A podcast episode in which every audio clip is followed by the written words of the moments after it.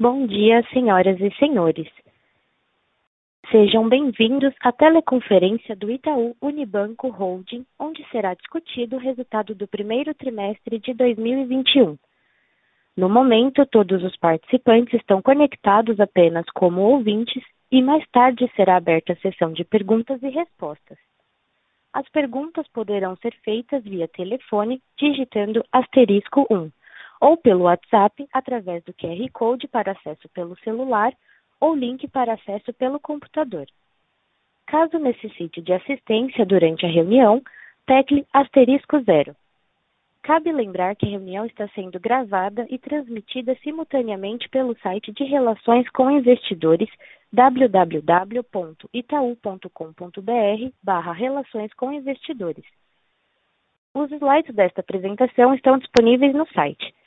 Antes de prosseguir, esclareço que eventuais declarações feitas durante esta reunião sobre tendências, perspectivas dos negócios, projeções e metas operacionais e financeiras são meras previsões baseadas nas expectativas da administração em relação ao futuro do banco.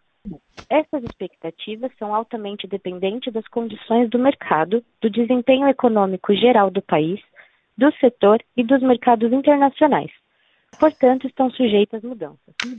Conosco hoje estão os senhores Milton Malui Filho, presidente, Alexandre Broedel, CFO, e Renato Lulia, diretor de Relações com Investidores e Inteligência de Mercado. Inicialmente, o Sr. Milton Malui apresentará o resultado do primeiro trimestre de 2021. Depois, os executivos responderão às questões recebidas. Agora eu passo a palavra ao Sr. Milton Malui. Bom dia a todos.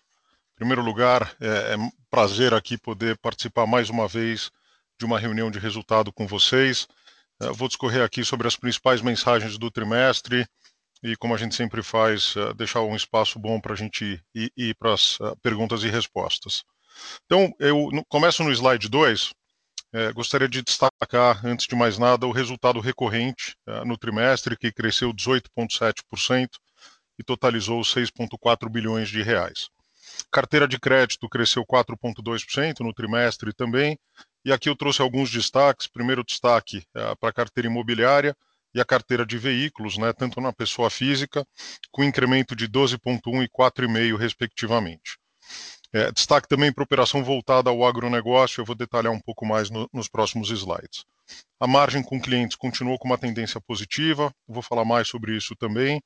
É, o custo do crédito caiu 32%, refletindo a qualidade de crédito da nossa carteira. E as despesas não decorrentes de juros caíram 6,6% no período, como resultado da nossa eficiência operacional, também vou detalhar mais para frente. Margem com mercado foi um resultado bastante forte no trimestre, cresceu 51,7%. Ah, e por fim, aqui ressaltar iniciativas digitais continuaram a gerar bastante resultado positivo. Nós abrimos aqui relacionamento com mais de 3,7 milhões de novos clientes apenas no primeiro trimestre do ano. Mais para frente eu falo um pouco também sobre o mês de abril. Uh, e falando sobre o IT, né, que nasceu como uma carteira digital e tem se transformado em uma operação bancária completa, 100% digital, abrimos também, uh, nesse trimestre, relacionamento com mais de 2 milhões de novos clientes. Tá? Indo para o próximo slide, uh, falando de banco digital, acho que antes de entrar nos números uh, e passar um pouco mais de informações, eu queria fazer alguns statements importantes aqui. Tá? Uh, o primeiro deles é que, para nós, ser digital é essencialmente ter um foco absoluto nas verdadeiras dificuldades e demanda dos nossos clientes. Esse é o mantra, tá? Para nós, ser digital significa que a gente deve ser capaz de atender os nossos clientes onde, quando e como eles desejam ser atendidos. Então, nós nunca falamos que ser digital é ser remoto. Uh, e, portanto, atender os clientes exclusivamente através de um aplicativo, de um super app. Podemos atender os clientes nos canais digitais ou nos canais uh, físicos. Isso não significa uh, que a empresa não pode ter uma mentalidade, uma ambição de ser uma empresa digital. É, vários aspectos são essenciais para essa transformação. Tá? O primeiro é o uso intensivo de tecnologia em todas as áreas de operação. Né? A tecnologia deixa de ser uma área fornecedora uh, de serviços internamente e todos os negócios e todo mundo se apropria de fato das plataformas e passam a ser donos das plataformas. Segundo lugar, quer dizer, falar de inovação, inovação não existe uma área de inovação. Inovação deve fazer parte do cotidiano, né, do nosso dia a dia. Além disso, a gente precisa ser rápido no desenvolvimento e implementação de novas soluções. Uh, e quarto, e para nós super importante, e tem avanços relevantes, eu vou dividir com vocês mais para frente, temos que nos organizar em equipes multidisciplinares. Né? Precisamos ter paixão pela eficiência, usando a tecnologia para alavancar o nosso potencial.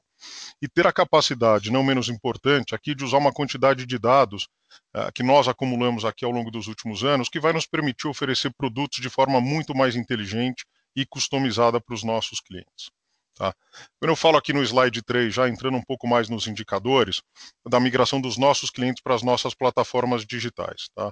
Então, primeiro grande destaque, nós abrimos relacionamentos com mais de 3,7 milhões de clientes uh, no trimestre, e é importante dizer que só no mês de abril, esse já é um spoiler aqui, uh, nós abrimos mais do, do que um milhão e meio de relacionamentos só no mês uh, de abril. Tá?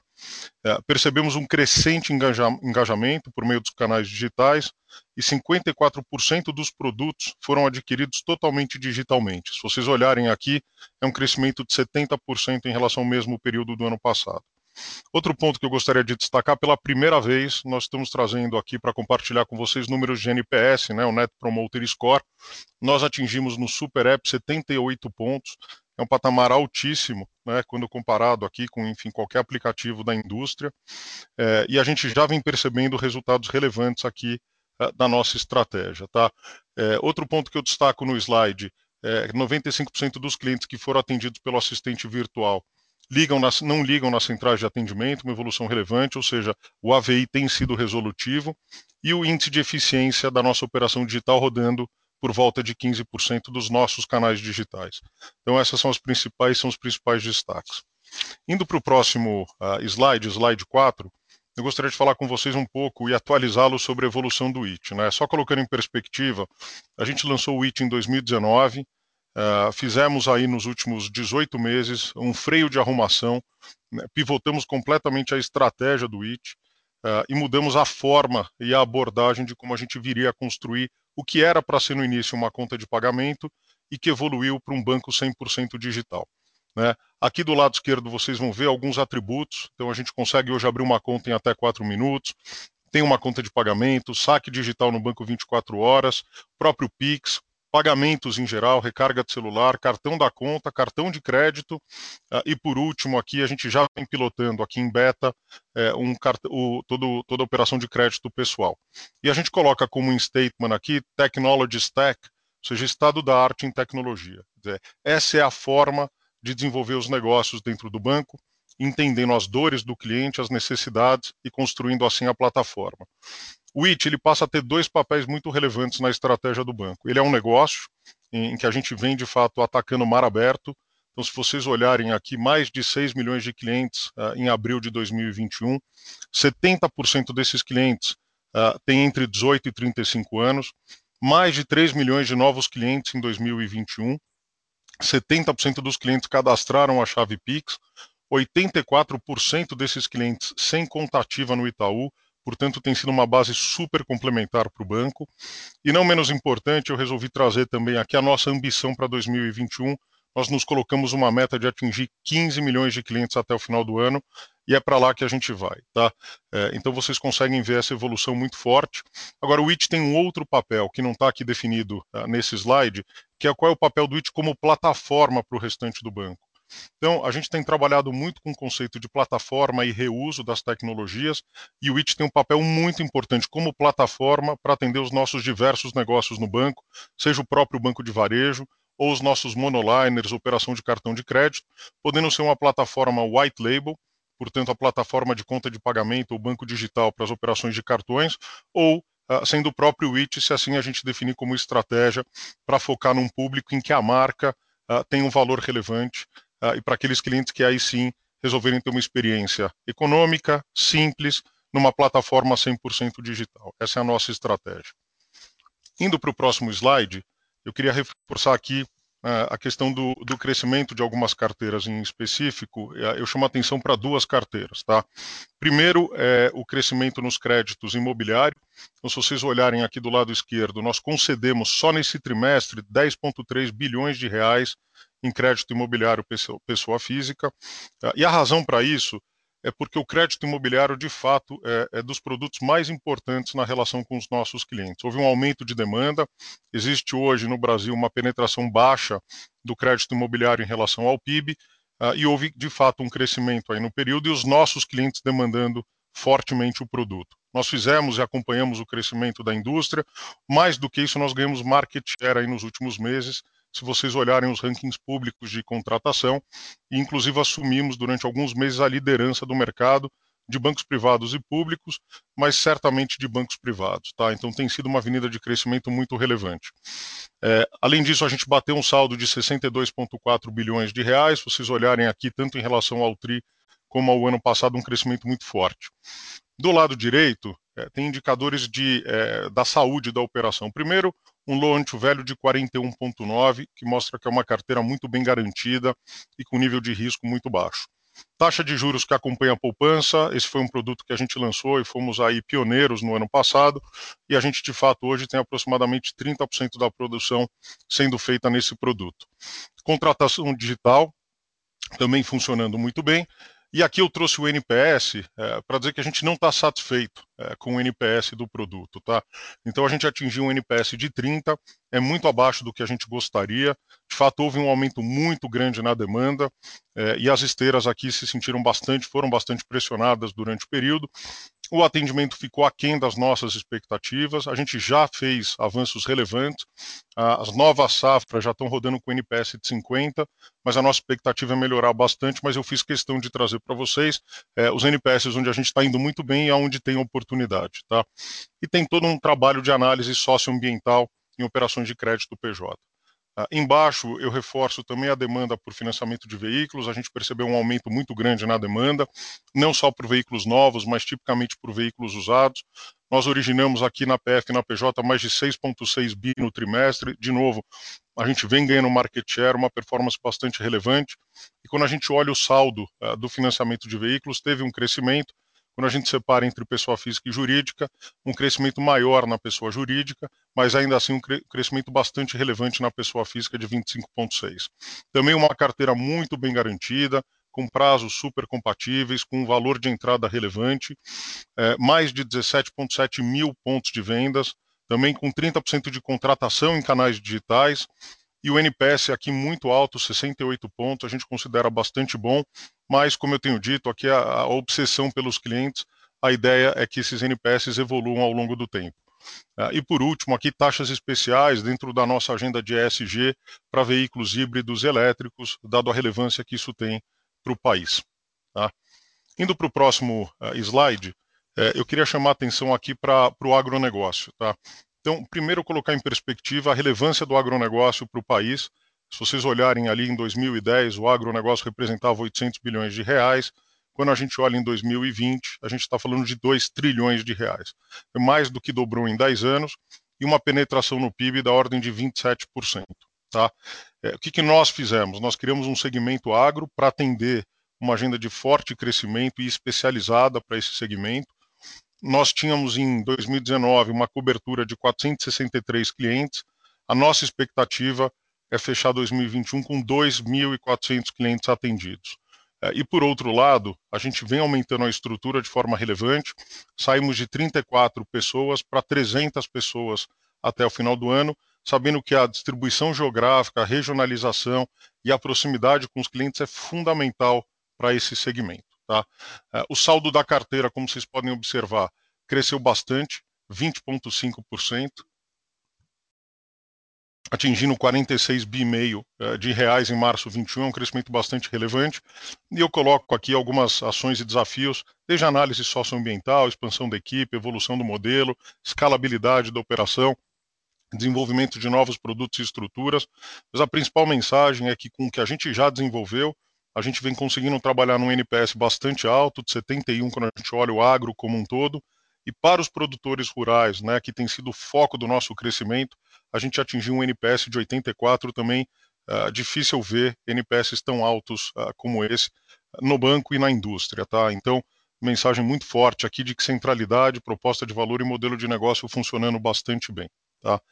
É, quando a gente vai agora para a agenda e para a carteira de crédito, queria chamar a atenção para alguns pontos. Tá? A carteira de pessoa física cresceu no trimestre, cresceu 2,2%, tem um efeito na linha de cartão de crédito sazonal, uh, então a gente vê uh, que tanto comparado contra o primeiro TRI do ano passado contra o último TRI, tem dois efeitos de base que são relevantes. Tá? É, quando eu comparo com o último TRI, tem um efeito de sazonalidade, a gente tem visto um consumo nesse trimestre menor, aqui tem o efeito da pandemia, lembrando que no quarto TRI tipicamente são carteiras que têm um crescimento relevante. E quando a gente compara com o primeiro TRI do ano passado, a principal mensagem é que a gente está comparando um trimestre desse ano uh, com pandemia contra um trimestre do ano passado sem pandemia.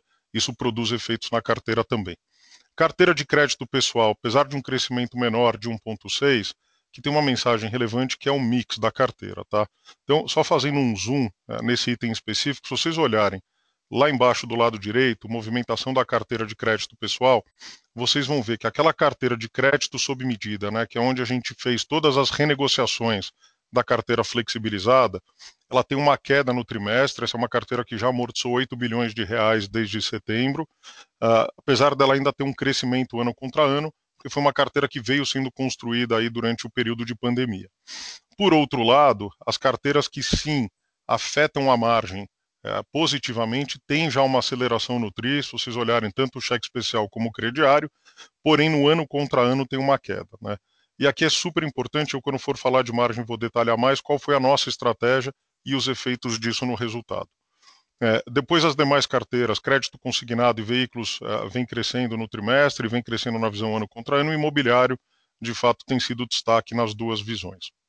Micro, pequenas e médias, a gente tem um crescimento mais tímido, isso tem sim relação no trimestre, né, com todo, todos os efeitos da pandemia que a gente tem observado, porém uma carteira que segue crescendo a taxas altíssimas no ano contra ano, 22,7%, é uma carteira que mais do que dobrou aí nos últimos cinco anos uh, e vale a pena, quem sabe no próximo qual eu posso trazer um zoom sobre esse negócio, uh, que tem trazido resultados muito relevantes.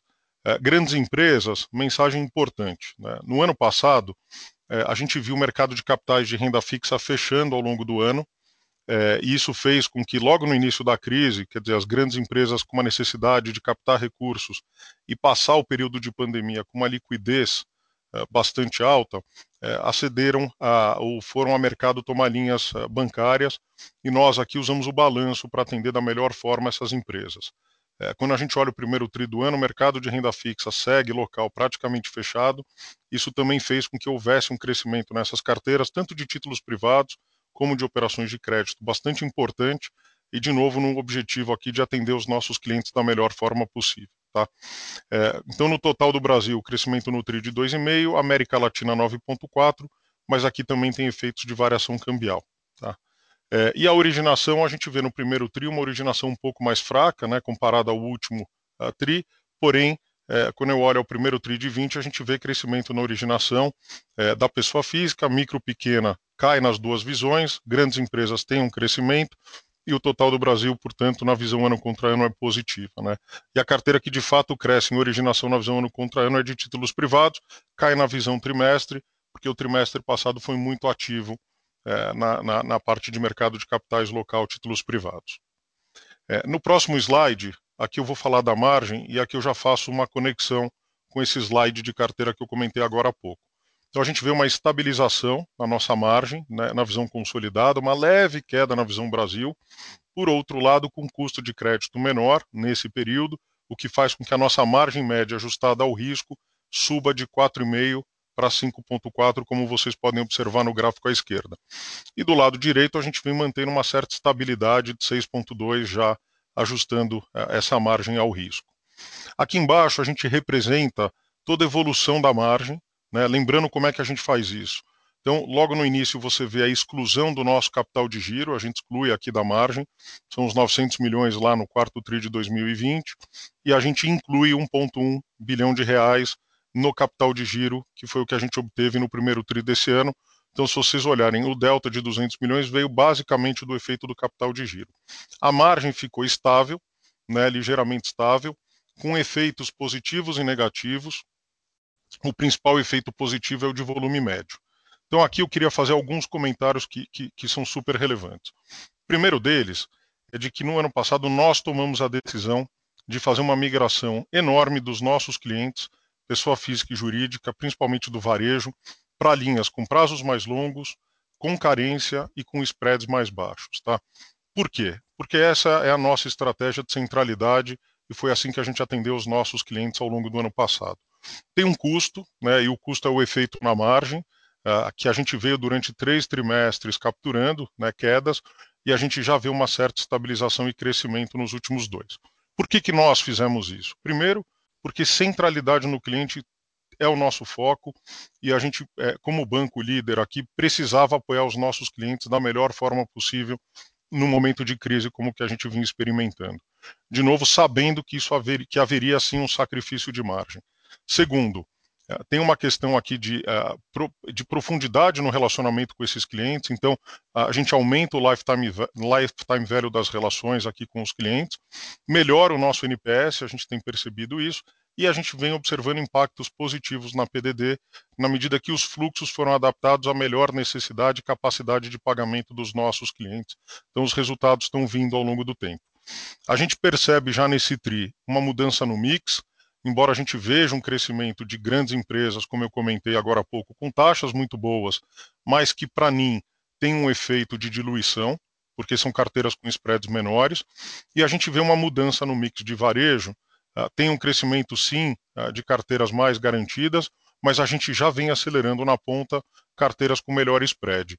O saldo médio no trimestre ainda não suficiente para ver os impactos na margem, mas a nossa expectativa para os próximos trimestres é que a margem financeira clientes continue subindo positivamente, refletindo uma mudança de mix ao longo do tempo, uh, e o custo do crédito, uh, que eu vou comentar na sequência, vindo num patamar bastante confortável até o momento. Tá? É, depois, antes de entrar aqui, é, tipicamente nas linhas de, de serviços, eu vou comentar sobre administração de recursos, principais mensagens.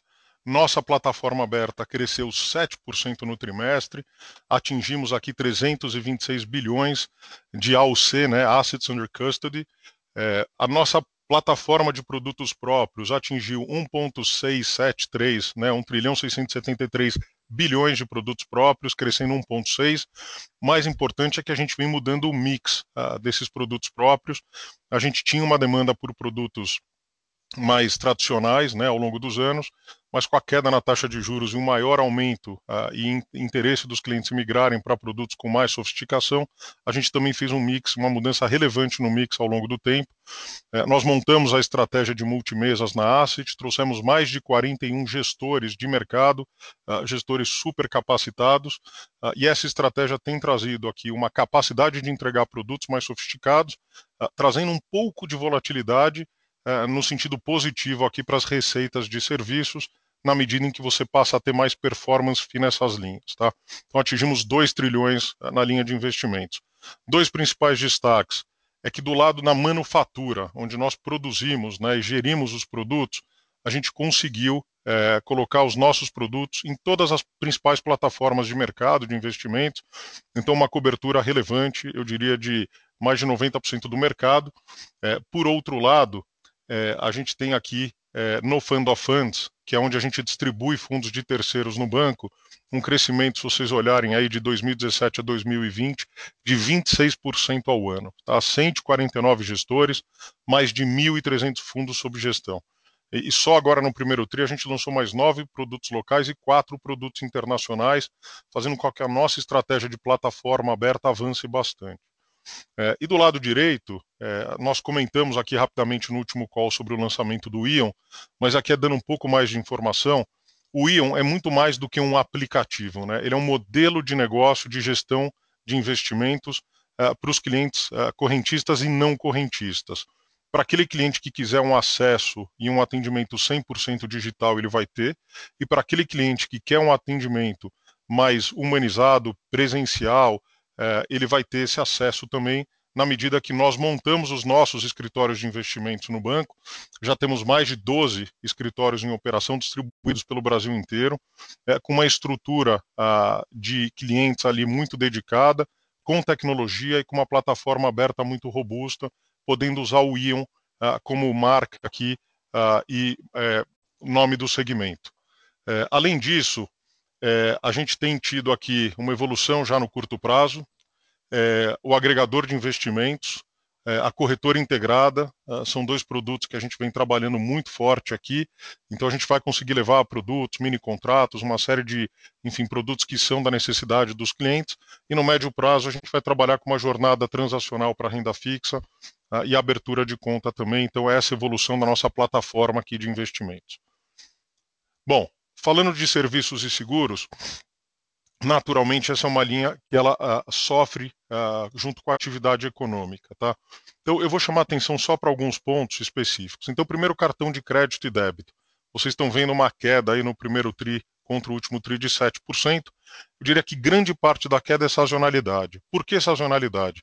Porque a nossa carteira de cartões, que é uma carteira muito relevante, ela tem é, um público muito heterogêneo, né? E ela tem o perfil do transector, principalmente é, clientes de segmentos de altíssima renda uh, e affluent, em que houve uma queda uh, importante no consumo, né, em função da pandemia. Isso afeta a carteira como um todo e, naturalmente, além do efeito de sazonalidade, o quarto tri tipicamente é um trimestre mais forte quando comparado com o primeiro tri, isso é histórico. Então a gente vê essa queda. E quando a gente compara com o mesmo trimestre do ano passado, vale lembrar que a gente teve um primeiro tri do ano passado sem pandemia, a gente está comparando com um trimestre com pandemia. Então, a grande explicação aqui é queda de fato, né, o faturamento andou é, mais devagar em função desses dois efeitos comparativos. Isso vale tanto para emissão como para adquirência. Na conta corrente tem sim uma queda, aqui tem efeitos do Pix, é, lembrando que a gente, como estratégia, colocou o Pix como o primeiro produto de oferta para o nosso cliente. De novo, é, focado em centralidade e focando no lifetime value do cliente, né, e crescimento, crescimento de base. É, na conta corrente, é, esses são os principais efeitos. Em administração de recursos, é, o principal efeito aqui é a performance fee. Nós tivemos tanto no último TRI do ano passado, como no primeiro TRI do ano passado, um bom resultado de performance fee nos fundos. É, não foi o mesmo nesse TRI, mas a nossa expectativa para o ano é que a gente recupere isso, obviamente dependendo de condições de mercado, mas essa é a nossa melhor expectativa. Assessoria econômico-financeira, resultados bastante fortes. Aqui vale ressaltar que a gente tem nessa linha a XP, é, e a gente manteve a XP, não tivemos ainda a aprovação do Fed, uh, e portanto a gente não desconsolidou a XP ainda, não fizemos a cisão efetiva, então ela está contida nessa linha aqui de assessoria financeira uh, e corretagem. Tá? As demais linhas sem grandes destaques, e na linha de resultado de seguros, é uma linha que tem tido um desempenho ainda aquém da nossa expectativa, mas a principal razão para isso é que é uma linha de produto altamente dependente uh, do canal físico, é, e como no ano passado a gente teve um foco muito grande no travessia de crédito, é, nós colocamos todo o foco em atender os nossos clientes da melhor forma e um volume de agências também bastante fechado, o que fez com que a produção de vendas de seguros, tanto naquela, naquele período como neste período do primeiro trimestre, fosse aquém pela redução natural de fluxo nas agências, tá? Mas isso naturalmente não é o que a gente gostaria e não é o que a gente espera para os trimestres uh, que vem pela frente. Uh, e do lado direito eu queria destacar o ranking de investment banking, primeiro lugar em fusões e aquisições, 130,6 bilhões de reais em volume transacionado em nove operações. Fomos assessor do maior M&A já anunciado no Brasil, que foi a transação de Rap Vida com Notre Dame. É, e do lado direito, o primeiro lugar em renda variável pelo volume emitido, foram 17 operações, e destaque principalmente para as transações de empresa tech, em que a gente tem tido um protagonismo bastante relevante e a gente tem é, conduzido uma série de operações do setor. Tá? Essa é uma linha, a gente está bastante satisfeito com a evolução, mas sem dúvida nenhuma um mercado super competitivo e que a gente tem grandes expectativas aqui, dependendo de como evolui o mercado de capitais, principalmente a parte de equity e M&A uh, ao longo do ano. Qualidade de crédito, aqui é super importante passar algumas mensagens para vocês. Tá? A primeira é que, de fato, a gente atingiu o menor patamar de custo do crédito, se vocês olharem lá, 4,1 ah, bilhões de reais, 1,9%, se vocês olharem, é o menor da série histórica. Tá? Nesse trimestre, nós não fizemos nenhum consumo das provisões complementares que foram feitas ao longo do ano passado. É, essa é a dinâmica e a despesa de PDD eu diria quase que regulatória no nosso balanço, é, mostrando uma carteira muito saudável é, e vindo num ritmo melhor do que eram as nossas expectativas, inclusive do guidance. A mensagem aqui é que a gente espera que essa linha cresça ao longo dos próximos trimestres, que, portanto, o custo de crédito seja maior. É, por outro lado, duas mensagens.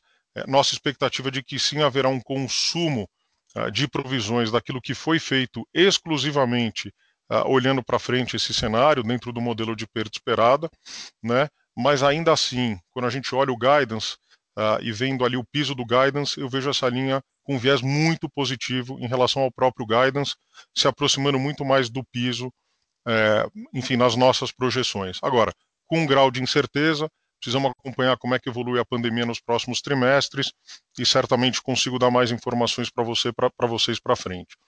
O NPL 90 no total, é, uma leve subida, o 15 a 90, perdão, e quando a gente olha o 90, over 90 estável, né, em 2.3, o que vale chamar atenção é uma boa dinâmica da carteira de pessoa física, né, atingindo 3.9 ali de NPL, e super importante quando a gente exclui a carteira flexibilizada, esse NPL 90 da carteira PF está em 3,2, que é o melhor índice da série histórica do banco. Tá? Então, mostrando que a carteira não flexibilizada também vem tendo uma performance outstanding aqui. Uh, esse número na 15 a 90 é de 2%, também é um número bastante bom quando a gente olha para a série histórica. Uh, e nas pequenas e médias, no 15 a 90 está em 0,8%, né, e na carteira, tirando a carteira flexibilizada no atraso longo, está em 1,2 também patamares muito bons. Então, apesar desse crescimento no over 90 na carteira de micro, pequenas e médias, importante olhar que no 15 a 90 a gente vê uma queda de 1,8 para 1,6, eh, mostrando que as rolagens para os próximos trimestres tendem a vir num patamar aparentemente mais baixo, mas eh, é esperado que esses atrasos aumentem e se normalizem eh, ao longo do ano. Essa é a nossa melhor expectativa, podemos falar mais sobre isso, porém estabilizando em patamares anteriores ao pré-crise, tá? Então, de novo, bastante bom o ritmo aqui, o atraso no balanço do banco.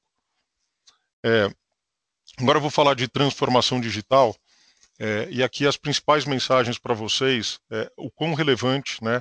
É, a gente fala muito de transformação digital com vocês já há bastante tempo, só que nós nunca trouxemos indicadores e informações para contar exatamente o que está sendo feito para dentro do banco, além de falar o que está sendo feito para fora do banco, nas aquisições digitais, clientes que eu comentei alguns slides atrás.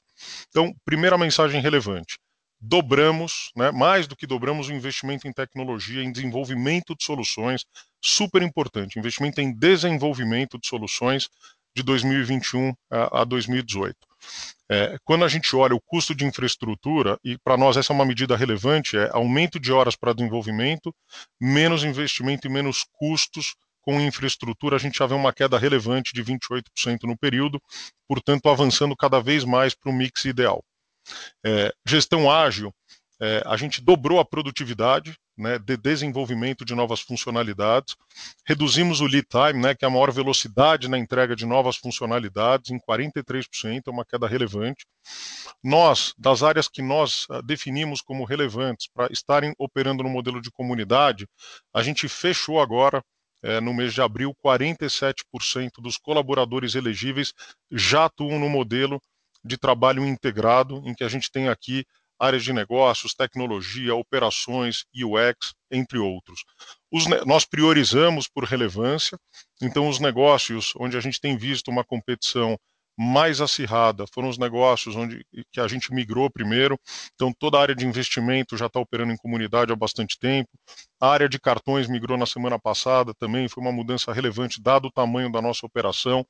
Uh, e a gente tem feito isso uh, para cash management e para outros negócios em que a gente entende que time to market, é, abordagem tecnológica é fundamental para o sucesso do negócio. É, dito isso, a nossa expectativa é que em 2022 a gente atinja 100% das áreas elegíveis migradas para o modelo de comunidades, é, mais de 21 mil pessoas operando nesse modelo. É uma mudança numa escala vista em poucos lugares do mundo e que a gente tem conseguido aqui com muita disciplina e foco atingir os objetivos. Agora, não adianta nada mudar para as comunidades, mudar o ways of working, se a gente não fizer uma mudança profunda na nossa plataforma tecnológica, no mindset das pessoas, tá? Então tem uma questão cultural relevante acontecendo no banco, para que cada um de nós heads de negócio se sintam donos das suas plataformas, uh, eliminamos essa lógica de cliente-fornecedor na relação entre negócios e tecnologia. Nós uh, já modernizamos mais de 12% das nossas plataformas uh, e já migramos para a cloud esses 12%. Por quê? Por que é tão importante migrar para a cloud?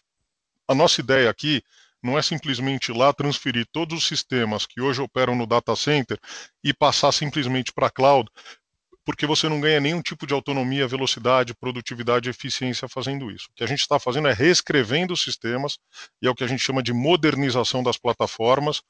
Nós vamos atingir no final do ano passado 50% das plataformas core do banco, já modernizadas e em cloud. Tá? Esse é um objetivo, essa é a ambição. Como eu falei, a gente já tem mais de 12%, ou seja, não é um sonho, isso já é realidade. Já estamos com plataformas modernizadas e operando em cloud, e agora vem uma velocidade grande de migração. Isso vai dar muito mais autonomia, velocidade, produtividade e eficiência para o banco, time to market e centralidade no cliente no final das contas. Tá? Nós aumentamos muito a velocidade e frequência de deploys maior cadência de entrega de códigos em produção, como vocês estão vendo aqui, 57% foi o aumento da frequência, 140% de volume, quer dizer, mais entrega de códigos em produção, é, que nós chamamos de BCP, que são os Business Complexity Point. Então, é, são os códigos é, de negócios que estão sendo entregues numa, num volume, numa velocidade muito maior. Isso são métricas aqui comparando ano contra ano. É, aqui é onde a gente precisa ganhar, de fato, é, velocidade, onde a gente precisa evoluir e a modernização, a migração para cloud, a mudança de mindset e a capacidade de fa fazer vários releases diário é o que a gente está perseguindo, se colocando ali objetivos de benchmarks internacionais bastante relevantes. Do lado de qualidade, nós hoje, quando fazemos as comparações aqui com tudo que tem uh, de, enfim, matérias e informações públicas uh, do que os players relevantes hoje operam, a gente vem operando com nível de qualidade acima, então, estamos bastante satisfeitos com a qualidade, é, 48% mais de resiliência das nossas aplicações, mesmo com mais implantações, como eu comentei, 63% a menos de incidentes uh, nos sistemas, e mais importante, 99,6% de disponibilidade na visão cliente. Tá? Isso para nós é fundamental. Se vocês olharem dados públicos, o Down Detector é uma boa, um bom aplicativo vocês vão ver a nossa evolução em disponibilidade. Lá vocês conseguem comparar com todos os players. São informações públicas uh, e que confirmam as informações que estão colocadas aqui nesse slide. Bom, eficiência, né? Um tema uh, tão importante, tema esse que eu, uh, antes como CFO, vinha capitaneando aqui em primeira pessoa. Essa é uma agenda que o Alexandre Broedo, como CFO em primeira pessoa, vem conduzindo, com o meu acompanhamento muito próximo.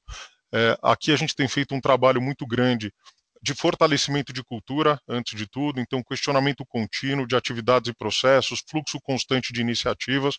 Isso é um programa transversal no banco, não é um projeto, ou seja, não é que tem começo, meio e fim, isso é a forma e dinâmica de trabalho, faz parte do nosso dia a dia. Tem mais de 16 frentes de trabalho, metodologia única, né, uma ferramenta única de gestão e acompanhamento de todas as iniciativas no banco mais de 1.200 iniciativas planejadas e mais de 400 em implantação. Então, fazendo um, um, um parênteses aqui sobre esse tema específico. É, quando a gente olha é, a linha de custos no banco, eu vou detalhar isso um pouco mais para frente, vocês vão ver que no Brasil a gente vem entregando reduções nominais de custos, é, e esse é o objetivo, continuar reduzindo nominalmente o custo core, apesar de uma inflação pressionada, dissídio, e tudo aquilo que pressiona a nossa linha de custos, para que a gente consiga abrir espaço para os investimentos. Eu já comento sobre isso no slide seguinte. De qualquer forma, neste trimestre, nós fizemos é, uma provisão relevante, porque dentro desse projeto, né, essa agenda de eficiência, tem temas que são do dia a dia, é, que a gente chama de business as usual, né, e tem temas que são estruturantes é, e que não se repetem nos trimestres a, a seguir.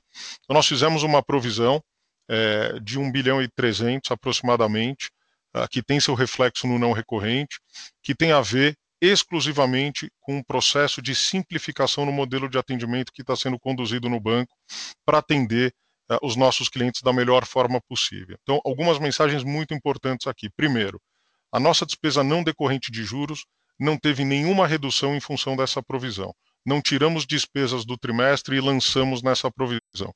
Isso não aconteceu. É uma provisão de despesas que virão no tempo. número um.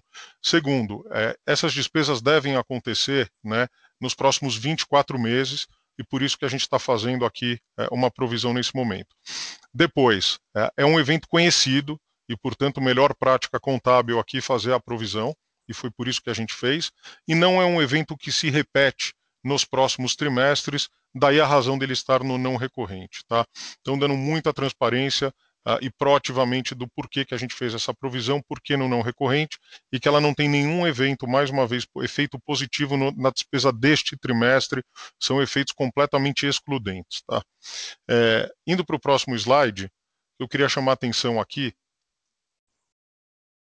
é que um pouco dos números que eu falava, né? Quando a gente olha despesas não decorrentes de juros, total do Brasil cai 7,6 no trimestre. Verdade que o quarto tri é um trimestre que acaba puxando custos é, benignos e malignos, né, colocando dessa forma, mas na visão ano Brasil caindo 0,8. Eu, eu, vi alguns comentários de, de analistas falando do 3,2 no ano contra ano, e aqui eu queria fazer um ponto que eu acho super importante. Esse 3,2, portanto, aquele 30,2 que a América Latina, ano contra ano, ex-Brasil, tem um efeito exclusivo de variação cambial, de desvalorização do real. O que acontece é que nós temos operação no Chile, na Colômbia, na Argentina, no Paraguai e no Uruguai. As várias moedas se comportam uh, de forma diferente e o real foi a moeda que mais sofreu aí no período quando comparado com as demais moedas. Isso acaba trazendo uma desvalorização, o que portanto traz esse efeito aqui positivo no custo. Tá? Uh, o, que eu, o que eu costumo dizer é o seguinte: o nosso balanço em moeda estrangeira ele gera mais receitas do que despesas ah, em outras moedas. Então, ainda que tenha tido um aumento de 3,2, mais do que compensado pelo efeito da desvalorização cambial nas linhas de receitas. Então, o balanço, o saldo final é positivo.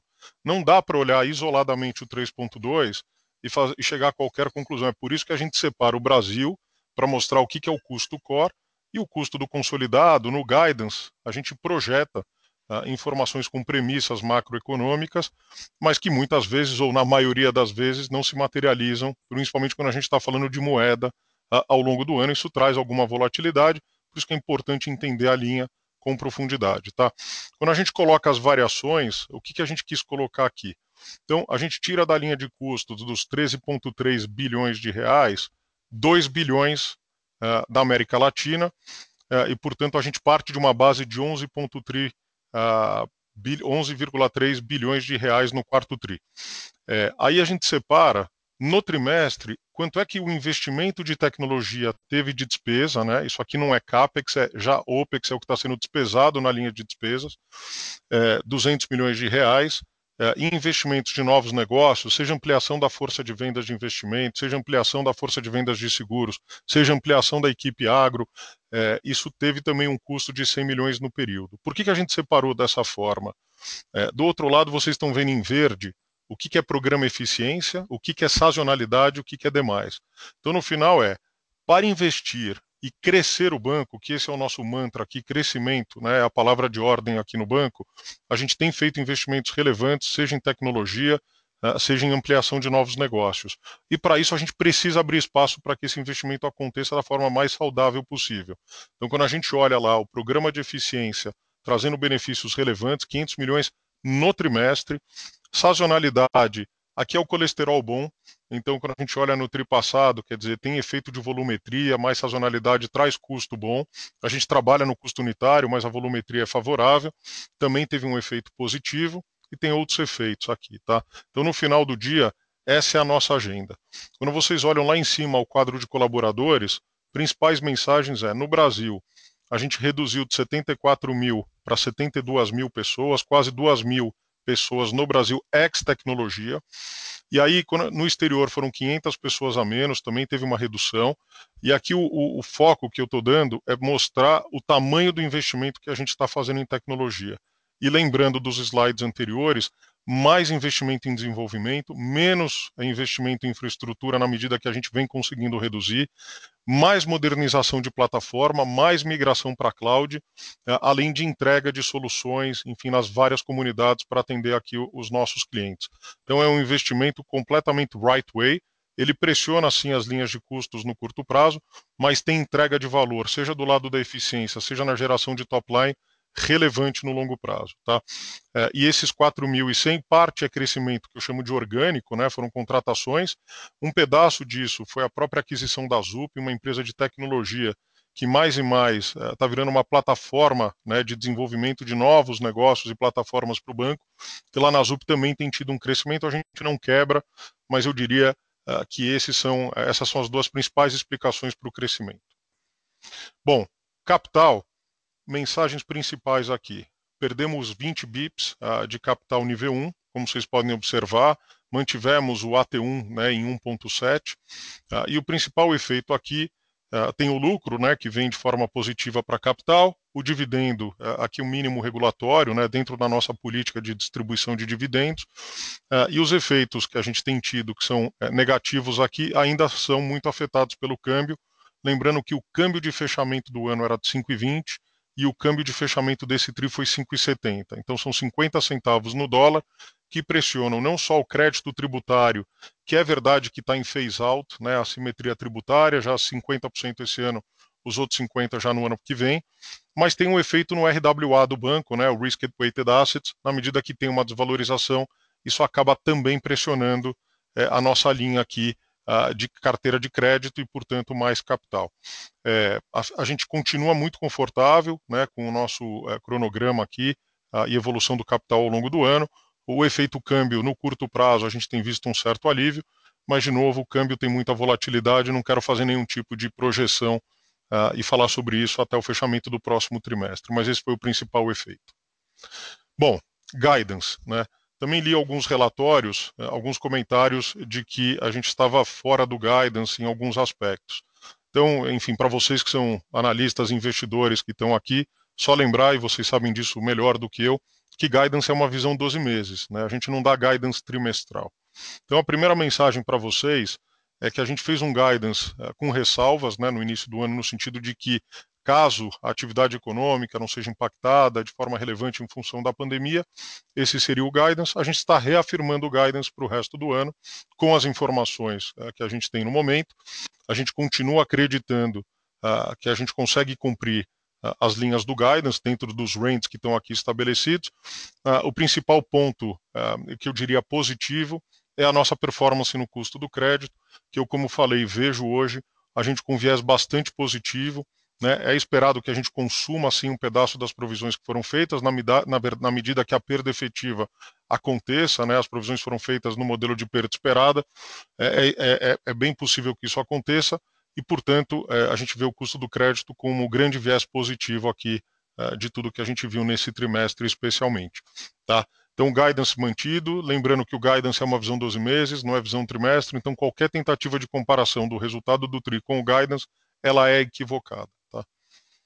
É, e por último, aqui não menos importante, é, queria fazer um convite a todos vocês, é, no dia 2 de junho, o Itaú Day, nós vamos fazer um evento das 9 ao meio-dia, né, horário de Brasília, Conselho de Administração, Roberto e Pedro, os dois co-presidentes, vão participar, e todos os membros do Comitê Executivo.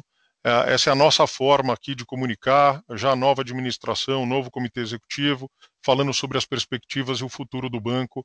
Acho vai ser uma super oportunidade para vocês todos conhecerem melhor é, a todos nós, é, além das mensagens dos nossos co-presidentes. Então fica aqui o convite. Bom, com isso eu encerro a apresentação e abro para perguntas e respostas.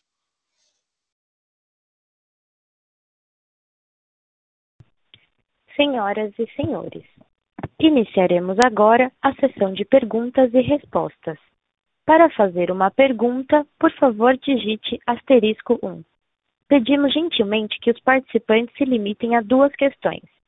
Para retirar a pergunta da lista, digite asterisco 2. A nossa primeira pergunta vem do Sr. Jason Molin, do Scotiabank.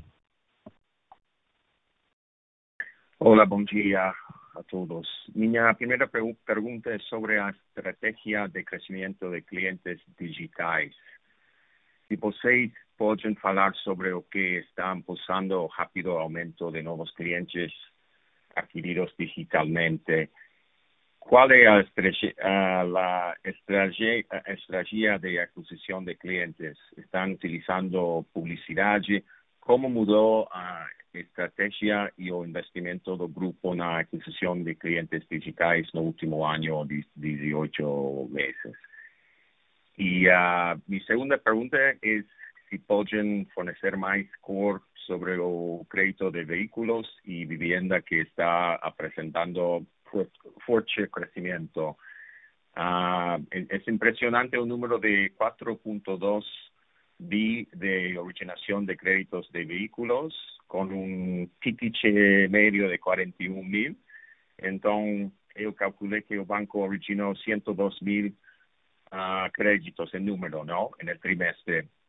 E agora vehículos representa 9% mais ou menos do portfólio total, comparado com mais de 20% em 2014. É razonável uh, anualizar a originação deste trimestre? E, e, bueno, nada más si se pode dar mais cor sobre o segmento de vivienda também. Uh, tenemos un número de originación de, de 11 B en el trimestre. ¿Se puede, uh, se puede falar do quanto é o ticket médio e, e qual é a duração média? Obrigado. Tudo bem, Jason. Obrigado pela, pelas perguntas, tá? Bom, aqui a parte de aquisição digital, é, a gente já vem nesse esforço há bastante tempo, não é novo. É, o que aconteceu é que, obviamente, em função da pandemia, nós colocamos ou redobramos aqui a, aposta no canal e ele tem tido uma representatividade super relevante. Só para te dar uma ideia, conta corrente, né, que é um dos produtos, a gente capturou aqui, abriu mais de 51% das contas nos canais digitais aí ao longo dos últimos meses, é, mostrando uma relevância muito forte do canal. Né? Quer dizer, a impossibilidade dos clientes irem até a agência, uh, abrirem suas contas. Então a gente precisa estar pronto para ter um processo muito fluido, uh, eficaz aqui, é, e, tem, e tem dado bons resultados. É, a gente tem um foco muito grande, uma estrutura dedicada para tudo que é aquisição digital, com pessoas altamente capacitadas, plataformas e um know-how muito grande já na parte de aquisição. Me lembro, na época que eu estava em cartões em 2015, foi quando a gente montou a primeira sala de performance do banco para adquirir cartões de forma digital no mar aberto. Estou falando de seis anos atrás, então naturalmente a gente evoluiu muito ao longo do tempo a gente vem certamente direcionando mais recursos do ponto de vista de marketing, que era a sua pergunta, eh, para tudo aquilo que é marketing de performance, né, aquisição de clientes de forma digital, colocando, claro, mais inteligência e com uma capacidade de medir o valor do investimento com o ROI uh, dessas iniciativas muito medido, com muita tecnologia.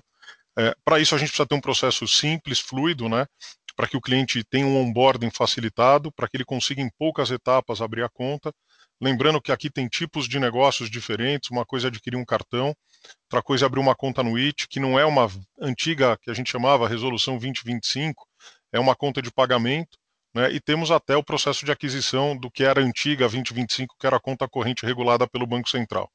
Então, eu acho que em todos os negócios a gente adquiriu essa capacidade, a gente vem investindo bastante tempo nisso e os resultados estão aí colocados, né? E o IT, eu acho que grande parte da aquisição, como o IT tem tido um protagonismo relevante, aqui era um gap que a gente tinha, é, de, de fato atender um mercado ah, em que a gente não estava com posicionamento adequado, que era o público jovem e o público não bancarizado, um mercado que vem crescendo bastante, uh, e a gente fez um trabalho de entendimento das dores do cliente, necessidades do cliente muito intenso. Então, o IT para nós é um case de grande uh, sucesso na evolução que ele vem tendo, está muito ainda aquém do que a gente gostaria, então as metas são ambiciosas, como você pôde observar, uh, e ele passa também a ter um papel de plataforma para que a gente tenha um onboarding muito simplificado, totalmente digital uh, e com uma experiência fantástica. Só para te dar um número, o NPS do IT eu não coloquei aqui, mas está em 80 pontos. Tá? É um NPS bastante forte, uh, comparado e acima de várias outras plataformas uh, com dados que são divulgados. Isso tem facilitado muito é, e a gente tem tido aí pesquisas de empresas especializadas trazendo o IT como a melhor experiência digital e de fato a gente está muito satisfeito com a evolução. Agora, estamos só começando, né? quer dizer, a ambição aqui é enorme uh, e a gente precisa cada vez mais adquirir uh, essa musculatura uh, e esse know-how de aquisições no mar aberto, tá? seja para clientes ou para não clientes, acho que é nessa linha que a gente está indo. É, depois sobre veículos imobiliários, queria te dizer o seguinte: é, assim, não houve uma mudança no apetite, teve uma, um repensar no modelo de negócio, na forma como a gente estava posicionado, seja nos dealers, seja nas lojas. uh, ou seja no crédito imobiliário, tanto nos parceiros internos, que é o próprio banco que distribui, como nos parceiros externos, tá?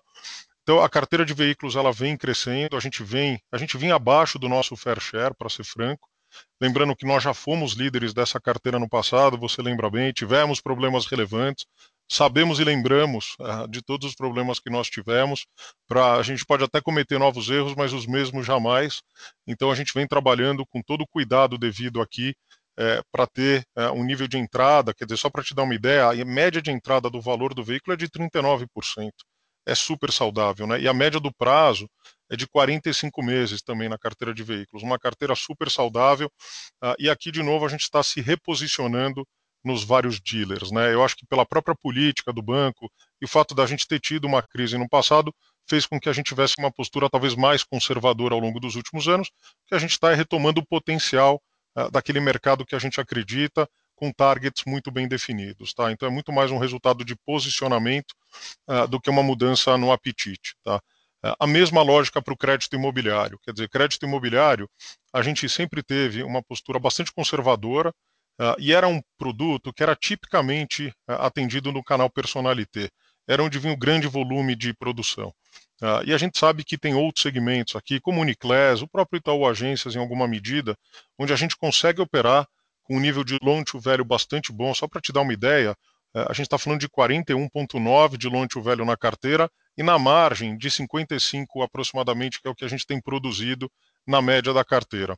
É, de novo, a gente aqui é, desentupiu alguns canos, eu acho que aqui de readquirimos a ambição, a boa ambição de crescer e de ganhar ali força e musculatura na distribuição. Temos parceiros, a gente não depende exclusivamente do canal do banco e a demanda é muito grande. Ainda assim, é, a gente tem um share de participação nos nossos próprios clientes que ainda tem oportunidade para crescer. A gente ocupou bastante espaço, mas a gente ainda vê oportunidade. O mercado vem evoluindo, a gente não antevê nenhum risco, nenhuma bolha, nenhuma preocupação específica. Ainda que houvesse qualquer correção de preço, de novo, a gente trabalha com um nível de loan to value bastante adequado. Isso dá muita segurança para continuar crescendo a carteira. Então, de novo, veículos, acho que sim, o ritmo vai crescer. É, é esperado é, que isso aconteça. A gente está penetrando mais o produto, mas com todos os guarda-rails aqui bem definidos e políticas bem ajustadas. No crédito imobiliário, é, é de fato um foco aqui nosso, é, pelo entendimento de que esse é um produto fundamental é, para o cliente, de novo, sempre olhando do, do lado de fora para dentro e não tentando construir o produto que a gente acha que o cliente quer comprar. É, o que, que o cliente realmente precisa, né? E atender ele no sonho de, de adquirir o próprio imóvel para a gente é fundamental na construção de relacionamento de longo prazo, na lealdade e principalmente no aumento do lifetime value do cliente com o banco. Então a gente está confortável com o crescimento, pode ser que tenha algum arrefecimento aí nos próximos trimestres, mas a gente continua num ritmo bastante acelerado e muito satisfeito com a evolução. É, nada mais um follow-up. É, é, é racional, é, tem sentido para anualizar a originação, de trimestre, por exemplo, 4 bi en, en vehículos y 11 bi en, en, en uh, vivienda, o realmente esse trimestre já foi muito forte? Olha, eu não vejo razões para a gente ter uma, um arrefecimento dessa produção. Tá? Eu acho que a gente está vindo num ritmo bastante saudável. É evidente que é um mercado competitivo. Nós, inclusive, lançamos no ano passado, você deve ter visto lá o produto Poupe Mais, que é um produto associado ao preço do funding de poupança. Nós temos estruturalmente funding de poupança, o que dá para a gente bastante capacidade de competir nesse mercado. Eu não vejo razão para imaginar um arrefecimento, a menos que haja de fato um arrefecimento, arrefecimento na demanda e no mercado. Tá? É, tirando isso, é, a gente, enfim, continua vendo num ritmo bastante saudável uh, e bastante recorrente na produção. Vamos ver como é que o mercado se comporta nos próximos trimestres. Obrigado. Obrigado você, Jason. A nossa próxima pergunta vem do Sr. George, do Citibank. Olá, é, bom dia. Deixa eu vou colocar aqui no telefone para ver se vocês me escutam melhor. Eu estava no, Estou te ouvindo bem, é, Jorg, estou te ouvindo bem. Perfeito, Milton, obrigado. É, eu tenho duas perguntas. É, a primeira é relacionada à rentabilidade. A gente está vendo o banco já é, flertando é, de volta com níveis é, bem altos, é, quase 20% de ROI.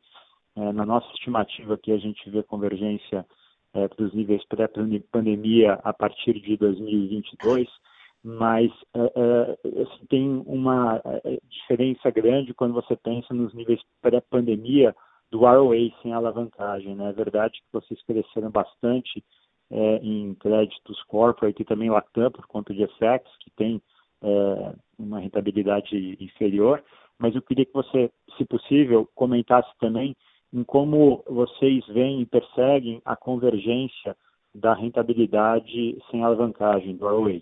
Essa é a primeira pergunta. E a segunda pergunta é, até, assim, quando você falou que vocês não dão guidance né, trimestral, eu pensei nisso durante aqui o, a, a, conferência, é, porque vocês em algum momento começaram a entregar agora nesse primeiro trimestre é, pontos bem fortes em relação ao guidance para o ano. Por exemplo, a margem financeira com o mercado. É, me parece que também na parte de despesas, é, principalmente aí com é, a, a, a, provisão é, para os próximos trimestres, vocês têm condição de ficar de maneira bem confortável nesse guidance não sei se você consegue dar um update é, nas principais linhas do guidance, né? É onde que vocês ah, acreditam que, que, que, podem ter mais conforto, já consegue dar um ponto assim, ah, vou conseguir ficar ponto mais alto do guidance nessa linha, ponto mais baixo naquela. Acho que isso já ajuda bastante a gente também a entender ah. um pouco mais o que esperar para os próximos trimestres. Obrigado. Não, perfeito. Jorge, obrigado pelas perguntas começar pelo ROI, tá? Eu vou começar pela resposta clássica, depois eu elaboro um pouco mais. É, a gente não costuma dar guidance de, de ROI, tá? É, o nosso foco aqui é a criação de valor, você sabe disso já há bastante tempo. De fato, a gente teve um trimestre com um nível de rentabilidade melhor do que a gente vinha observando, mas lembrando que quando a gente compara com 2019, o que, que teve de, entre aspas, vento contra de 2019 para cá? Primeiro, redução na taxa de juros foi bem significativo, isso tem efeitos uh, que você conhece bem, seja no capital de giro do banco, seja nos depósitos à vista, e numa linha que para nós sempre foi muito relevante, que a gente já está em runoff, que é o overhead do investimento no exterior. Né? Eram as três linhas que são beneficiadas diretamente pela queda na taxa de juros. O overhead já não é relevante, como já foi no passado, está em runoff. É, o aumento dos juros agora, né, embora a gente não capture ele na mesma velocidade do aumento, porque a gente faz hedge uh, pra, tanto para a carteira de capital de giro como uh, para os depósitos à vista, mas sim o aumento da taxa tende a voltar um pedaço dessa rentabilidade. Né? O segundo grande efeito é, foi o cap na taxa de juros do cheque especial, que foi materializado em janeiro do ano passado, lembrando aqui que teve um efeito aproximadamente de 2.600 uh, de LAIR para o banco, só considerando o cap da taxa. Tá? Fora o que a gente chama de self-inflicted, que foi a nossa decisão de migrar clientes de produtos rotativos para carteiras de mais longo prazo com taxas mais baixas. Então, esses dois efeitos tiveram impactos relevantes. Tá? Ah, então, aqui no segundo semestre, tem um impacto aqui que é temporário de aumento da, da alíquota efetiva de imposto do banco, né, em função de um aumento do CS. Então, eu aqui estou trazendo uma série de efeitos uh, para justificar um pouco uh, a gente não acreditar no curto prazo que a gente volta para a mesma rentabilidade de 2019, tá? É onde de fato a gente teve ROIs ali bem acima, inclusive acima de 20%. Então, é, a nossa dinâmica aqui tem sido foco em top line, temos uma carteira contratada uh, e explicitada para vocês por decisão de abrir mão de margem. Então, eu sei que o investidor, o analista, olha, fala, pô, mas vocês abriram mão de receita, vou comparar isso. Essa é uma visão de curto prazo. Né? A gente tem uma visão de longo prazo de que, no fundo, essa renúncia é um investimento na relação, no lifetime value dos clientes e na capacidade de gerar relacionamento e aprofundar a relação no tempo. Então, é, esse é um primeiro ponto, é, mas essa margem está contratada. Né? E a carteira de atacado, ela é tipicamente uma carteira assim, que tem uma rentabilidade menor, é verdade, traz um nível de ROI menor, embora a gente venha operando com o Harok, a nossa medida bastante robusto, porque ela gera muito cross-sell né, com clientes do atacado em produtos não crédito, né? principalmente a parte de serviços, cash management, câmbio, derivativos e a própria assessoria uh, econômico-financeira aqui traduzida uh, em banco de investimento, onde a gente tem conseguido performances muito relevantes. Então, você precisa olhar a rentabilidade do segmento como um todo, não exclusivamente a da carteira, e os resultados têm, têm sido bastante favoráveis. Tá? Agora, nossa expectativa é que mercado de capitais uh, normalizando, a gente volta uh, e parte dessa carteira pode vir a ser distribuída no mercado, embora a gente tenha feito ela em condições bastante uh, competitivas aqui, razoáveis para a gente manter no balanço. Isso é uma decisão viva, né? até do ponto de vista de otimização de capital, é algo que a gente sempre vai, vai buscar abrir espaço e girar a carteira. Esse é o grande é, objetivo aqui das grandes empresas. Então, não, não, vou te dar um ROI aqui, uma perspectiva, mas eu acho que as condições hoje é, não estão, não são tão favoráveis, vamos colocar dessa forma, ao que foram em 2019 por todas as razões, algumas das que eu te comentei aqui agora, uh, e portanto eu não vejo esse nível de rentabilidade de 2019 no horizonte curto, tá? Uh, de novo, a nossa visão aqui é longo prazo uh, e sempre olhando a diferença entre rentabilidade e custo de capital. Portanto, o nosso mantra aqui, você sabe disso, é criação de valor e não ROI absoluto. Perfeito, Milton. Deixa eu só fazer uma parte aqui. É, é, um, um, dos focos da pergunta foi entender diferença de, de, rentabilidade quando medido também sobre ativos, né, o, o, o ROA. ROA. E uhum. É, é, estaria correto é, entender que é, assim o resultado a, a, partir de agora ele deve ser um pouquinho mais é, derivado de é, crédito do que anteriormente, por isso você abre um pouquinho do gap entre ROI e ROA versus o que você tinha de 2017 a 2019? Olha, é uma, é uma boa premissa, tá? É, e é uma boa premissa por que razão? Porque as carteiras de atacado estão crescendo muito mais do que a gente imaginava e do que a gente vinha crescendo nos períodos anteriores. Então, naturalmente, tem uma pressão no ROA em função disso, naturalmente, tá?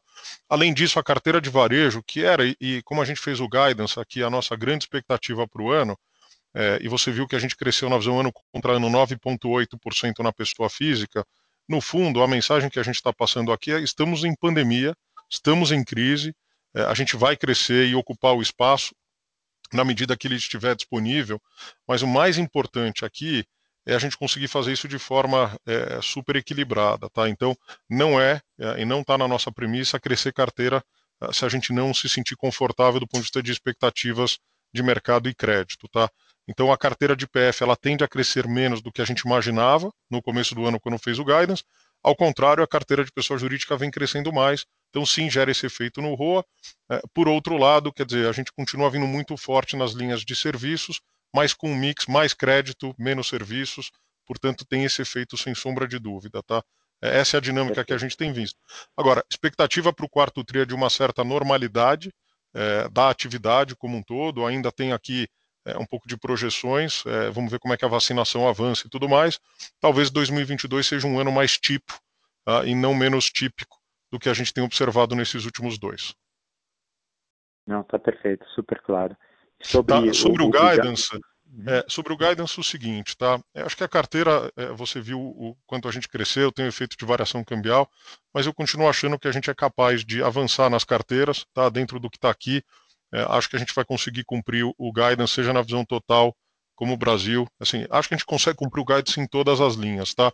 É, com diferenças aqui e com desafios, tá? A gente está terminando o primeiro trimestre, ainda tem um desafio enorme pela frente. Margem com clientes, acho que a gente vai fazer o catch-up.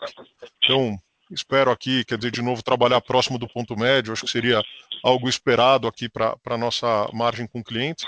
Margem com mercado, a gente teve um trimestre com resultado extraordinário, é, portanto, nos próximos trimestres eu não espero repetir exatamente o mesmo resultado. Lembrando que na margem com o mercado o resultado veio muito forte, não só nas tesourarias do Brasil, mas como Chile e Colômbia também. Então foram resultados extraordinários. Minha expectativa é que a gente normalize isso, talvez uh, trabalhando mais próximo do teto aqui da, da banda na, na margem com o mercado. Custo do crédito tem sido a notícia positiva, né? É, eu vou falar range aqui talvez a gente se surpreenda positivo, talvez a gente consiga entregar até um custo do crédito abaixo do piso. É, essa é, é, o que eu gostaria de poder entregar, mas eu ainda não estou em condições de rever o guidance, porque acho que tem muita incerteza pela frente e a gente precisa ver como é que a gente vai de fato consumir as provisões que foram feitas ao longo do ano passado. A resultado, receita de prestação de serviços e seguros tem uma expectativa de atividade avançando, né? então essa é uma linha que tende a normalizar, Lembrando que tem uh, dois grandes efeitos aqui: faturamento no cartão. Nossa expectativa é de que ele volte, mas de novo tem uma pandemia, então é muito difícil projetar. Uh, e as receitas aqui de asset, que são dependentes aqui, só para te dar um delta, dizer, tri contra tri, enfim, performance fee, a gente teve uns 170 milhões de reais é, a menos, é, o que significa que a nossa expectativa aqui para os próximos tris, dependendo de condições de, de, mercado e performance dos nossos gestores, dos quais eu confio bastante, de que a gente recupere a performance fee também. Então, acho que é uma linha que tende a recuperar aí também. Estou bastante confortável com o, o, o centro aqui da, da, da banda. Despesa não decorrente de juros é o nosso foco. Acho que no consolidado o grande efeito é o câmbio. Então a gente precisa isolar esse efeito do câmbio e olhar o PNL do banco uh, em reais no final. Então no Brasil uh, a gente vem rodando e estou convencido de que a gente vai uh, trabalhar para entregar. Tem bastante vento contra, né? Quer dizer, tem dissídio, tem inflação que está vindo mais alta, mas isso é parte da jornada. Quer dizer, é obrigação aqui a gente se ajustar aos ventos que vêm ah, na, na, na, direção contrária. E a alíquota efetiva, acho que também a gente converge para o piso aqui, ou talvez mais para o topo da banda, porque nesse trimestre a gente teve aqui uma alíquota efetiva mais alta do que a gente costuma ter. Teve um evento extraordinário, a gente fez uma baixa de um crédito tributário das nossas unidades no exterior. Ele tem esse efeito, mas ele tende a se normalizar ao longo dos próximos trimestres e a gente deve chegar talvez mais próximo do, do teto uh, da banda aí até o final do ano. A nossa próxima Respondi. pergunta. Respondi. Pode falar, vai lá. A nossa próxima pergunta é do senhor Otávio, do, do Bradesco BBI. Bom dia, Milton. É, a minha pergunta é um pouco um follow-up na, na pergunta do Jorg anterior, mais sobre o custo do crédito. É, me parece um pouco, assim, é, pegando tendo em vista o guidance, até por, por você ter falado é, que você pod poderia possivelmente ficar abaixo, mas assim, parece ainda que a gente está rodando um nível baixo de provisões. É, especialmente tendo em consideração assim que a, o NPL aí da, da carteira prorrogada ficou em 10%, vocês veem as coisas é, piorando um pouco na margem? Você acha que tem uma pior contratada aí para os próximos trimestres? Ou, é, ou, ou, o guidance talvez te, te, é, tenha, mais a tendência de ficar na ponta baixa ou até abaixo disso? É, eu, assim, só do final para o começo, tá? Minha expectativa é que ele fique mais próximo da ponta baixa e, inclusive, pode vir abaixo disso. É, assim, só não estou mudando o guidance ainda porque tempo aqui é relevante dado a pandemia que a gente está enfrentando, tá? Então, acho que mais um trimestre eu consigo, talvez, se for o caso, até ajustar o guidance se a gente entender que é o correto a ser feito. É, deixa eu falar um pouco sobre crédito. Primeiro, é, você está observando os nossos atrasos. Deixa eu falar da carteira flexibilizada que foi seu comentário, tá? Hoje a gente tem um índice de cobertura nessa carteira de mais de 200%, tá? Por volta de 200%. Para ser preciso, 197% é a nossa cobertura nessa carteira aqui flexibilizada. É, o que dá bastante conforto. É, a gente espera, sim, uma, é, uma normalização dos índices de atraso. Como eu falei, a gente está rodando em patamares muito baixos é, e a performance tem vindo muito boa, mas é esperado e contratado que esse, esse NPL suba ao longo dos próximos trimestres. Né? O que é importante, e, e se você olhar por NPL Formation, você vai ver que a gente provisionou nesses últimos tris menos do que 100% do NPL Formation do banco. Tem uma razão muito clara, para isso, porque ano passado a gente provisionou mais do que 100% nos trimestres, uh, no, do segundo, do primeiro trimestre até o último trimestre. Então, como a gente veio provisionando na frente, né, via modelo de perda esperada, a gente tem hoje um grau de cobertura. Se você olhar lá, a gente caiu um pouco a cobertura uh, nesse período, e aqui tem dois eventos clássicos. Aqui, o primeiro teve um aumento do NPL 90, tipicamente de um cliente do atacado no Chile que já está totalmente provisionado, então era um atraso esperado, a provisão já tinha sido feita, ele consome um pouco do índice, e a gente reestruturou um crédito de forma satisfatória, diminuindo o saldo da PDD também, uh, nesse período que diminui o saldo da PDD e, por consequência, diminui o índice de cobertura, nos dois casos, absolutamente um super positivo e o outro era esperado, o atraso, a, a provisão já tinha sido feita. Então, meu ponto é o seguinte: a gente teve um custo de crédito de 4 bi, não acredito na recorrência de 4 bi nos próximos trimestres. Acho que o custo do crédito vai subir sim. É, mas se você anualizar uh, ou falar de um custo de crédito de 5, estou arredondando o, o, número, em três trimestres, é, a gente está falando de 15 mais 4, é, estamos falando de 19, 20 bilhões. Aqui não estou fazendo projeção, é só para te dar um grau de sensibilidade em relação ao próprio guidance. A gente está confortável, acho que assim, é bem possível que a gente entregue o número do piso para baixo, Estou é, aqui fazendo o meu caveat, ou o meu head, melhor dizendo, porque a incerteza ainda uh, persiste.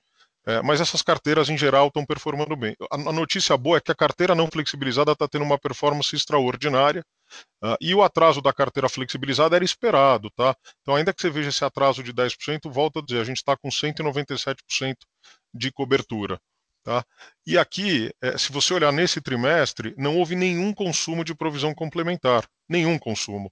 Então, é, todas aquelas provisões que foram feitas ao longo dos últimos trimestres do ano passado continuam preservadas no balanço do banco. Então, no nosso guidance, já era esperado que neste trimestre a gente faria algum consumo dessa provisão. Como o custo do crédito veio muito baixo, a gente achou que não era o momento ainda uh, de lançar mão uh, dessas provisões que estão feitas no balanço, porque a incerteza persiste. Mas elas serão consumidas ao longo dos próximos tris, na medida que a perda de crédito se materialize, né, se torne perda efetiva, e a gente consuma então as perdas esperadas que foram feitas. Então, colocando isso em consideração, que está implícito no guidance, a gente continua bastante positivo em relação à performance do crédito super claro, Milton. Só um, só um follow-up rápido, se, se, me permitir. É, claro. Nesse próprio número de 5 bi que você mencionou, ainda é, a gente vai ver aí o, é, a provisão abaixo do NPL Formation nos próximos dias, com um consumo implícito aí, né? Perfeito. Porque na prática, assim, a gente já antecipou as provisões, como eu te falei, a gente rodou em trimestres passados com 150 de provisão sobre NPL Formation em alguns trimestres. Então isso dá bastante conforto para a gente não ter que provisionar o NPL Formation desses trimestres. Tá? O balanço está super defendido.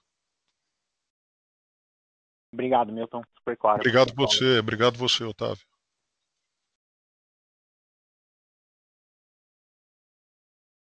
A nossa próxima pergunta vem do senhor Tiago Batista, do UBS. Opa, bom dia a todos. Eu tenho duas perguntas, Milton. Uh, a primeira é em relação ao spread. Uh, você até falou aqui na margem de cliente uh, poder estar tá ali próximo do, do, ponto médio do guidance.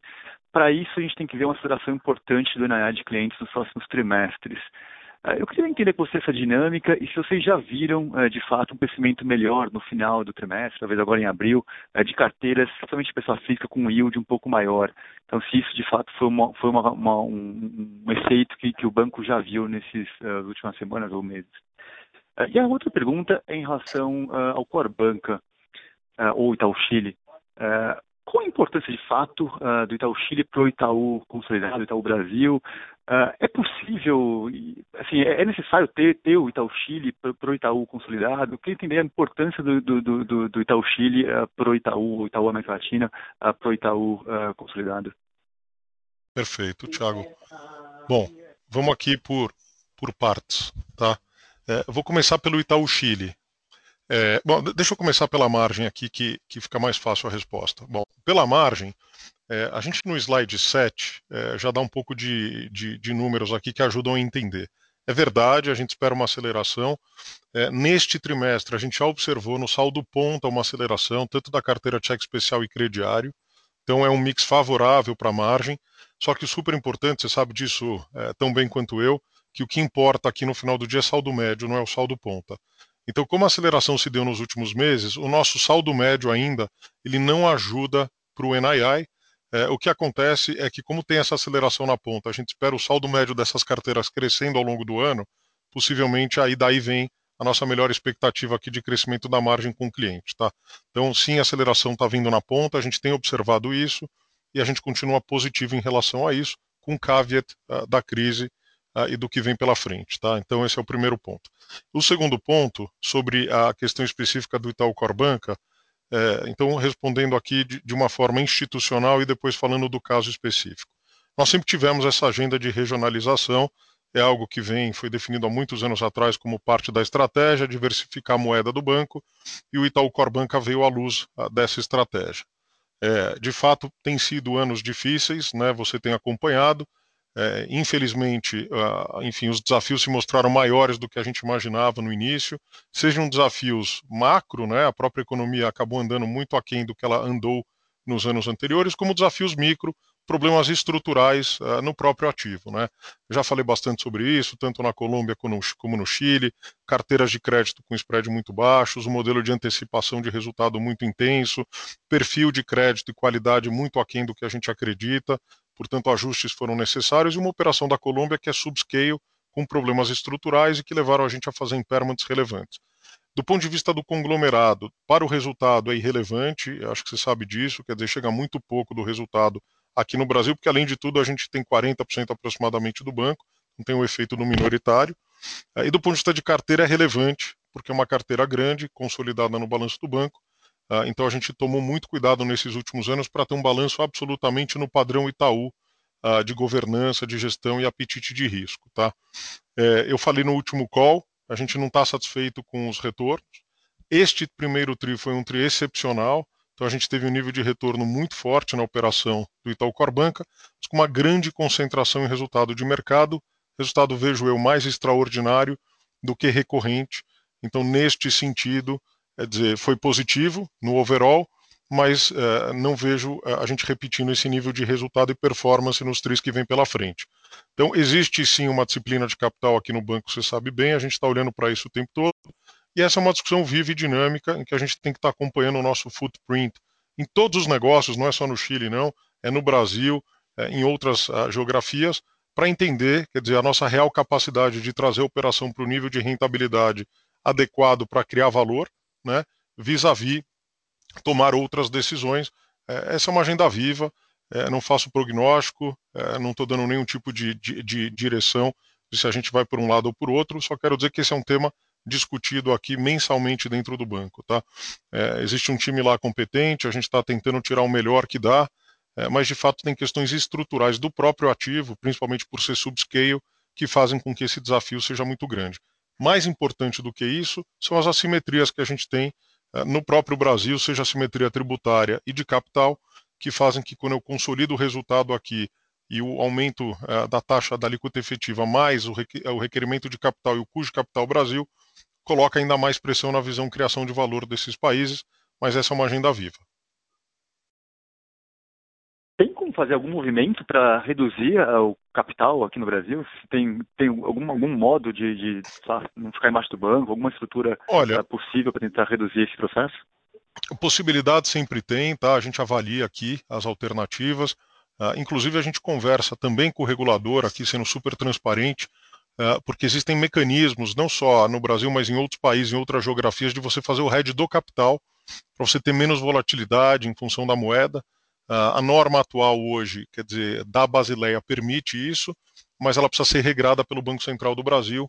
Enfim, como vem evoluções da Basileia aí para que a gente chama de Basileia 4 lá em 2022, enfim, a gente tem conversado bastante, porque acho que o Itaú, diferentemente de outros bancos, tem de fato uma presença multinacional, não é só o um investimento no exterior não operacional, isso coloca uma pressão adicional de capital e a gente vem discutindo com o regulador eh, alternativas para poder fazer o hedge, mas para isso precisa de regulação específica. Obrigado, Milton. Obrigado. Obrigado você, Thiago.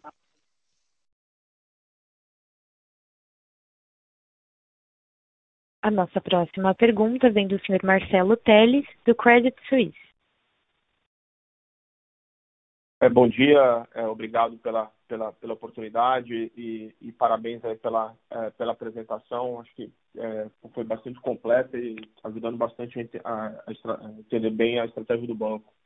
É, eu queria, eu tenho duas, duas perguntas. A primeira é um follow-up né, na questão da, é, da margem né, com o mercado e na questão das provisões. Né? Porque na margem com o mercado, você colocou que, né, que a tendência é ficar mais para a parte alta do guidance. Né? Mas quando a gente olha é, né, o número do trimestre né, e o que seria implícito aí de, de NII com o mercado né, no, trimestralmente, para né, você chegar no, no, topo do range, estaria falando né, de uma, do, do NII menor a, a um bilhão por trimestre, né? o que me parece um pouco baixo, né, é, dado aí né, o cenário de Selic para cima, né, e, e, e, o banco aproveitando também o cenário de volatilidade na curva de juros. Né? Então, eu queria é, primeiro entender se, é, se o, o, o, topo do guidance análise do mercado a gente pode considerar como piso é, para vocês. Essa é a primeira pergunta. E a segunda, em relação à provisão, é, né, quando a gente vê a formação de NPL de vocês entre 5,7 né, e, e, e 6 bilhões, dependendo de como calcula, né, é, incluindo a carteira renegociada e tal, é, mas o que fica claro para mim, quer dizer, se vocês, é, é, é, que vocês poderiam chegar no, no, no bottom do guidance de provisão né, que você, mesmo se você fosse, vocês fossem provisionar 100% desse NPL formation, incluindo o impairment tudo, é, vocês conseguiriam chegar no, no bottom do guidance sem é, fazer nenhum release de provisão ou sem provisionar menos de 100% da carteira, ou seja, o bottom né, do, do guidance de provisão, ele, ele, ele parece ser muito atingível é, sem vocês terem que provisionar menos né, que, que os novos NPLs. Né? Por isso, realmente faz, faria bastante sentido né, que o número de provisão de vocês fosse realmente menor é, se vocês decidirem, né, é, é, de repente, fazer é, né, algum release de provisão ou, ou realmente né, continuar provisionando é, menos. Então, eu queria entender se, se esse racional é, faz sentido. Então, me parece realmente o bottom é, é muito, é, muito atingível e pode ser menor né, se vocês provisionarem menos com o NPL. então, esses seriam os dois pontos. Eu tenho uma pergunta de OPEX que eu, eu posso fazer logo em seguida. Muito obrigado. Tá ótimo. Marcelo, obrigado aí pelas perguntas. Tá falando da margem com o mercado, vamos aqui arredondar um pouco os números, a gente gerou uma margem aí de 2.4 bi é, no trimestre, tá? Se você pegar o teto do, do guidance aqui, e aí tem que olhar o consolidado, é, a gente está falando de um teto de 6,4 bi. Eu não sei se você fez essa comparação olhando o Brasil só. Porque a hora que você desconta do consolidado, a gente está falando de 4 bi em três trimestres, isso é um bi 300 de média, que é a batida histórica do banco, tá? Então, assim, por isso que eu falo que é bem dentro do guidance, porque esse resultado que a gente teve nesse trimestre, ele tem efeitos do Brasil bem relevantes, é, por volta de 800 milhões de reais só o banking aqui, fora trading. Agora, a operação do Chile, ela trouxe 500 milhões de reais de resultado nessa visão de margem, tá?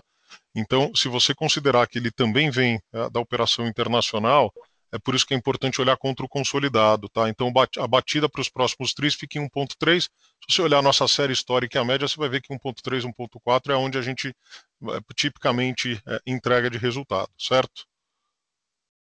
Ah, que, mas que ainda será menor que o quarto tri, né? Que foi um bi meio, né? Sim, sim, é, sim. Tiver, é por isso que assim, é, aqui qualquer desvio, 100 milhões para cá, para lá, pode sim colocar a gente um pouco acima, mas você uhum. vai ver que a gente vai orbitar ali com um desvio padrão baixo aqui em relação ao que é o topo do guidance. Agora é margem com o mercado. Então aqui o grau de incerteza é altíssimo, né? Quer dizer, dado condições, quer dizer, a gente precisa realmente estar posicionado.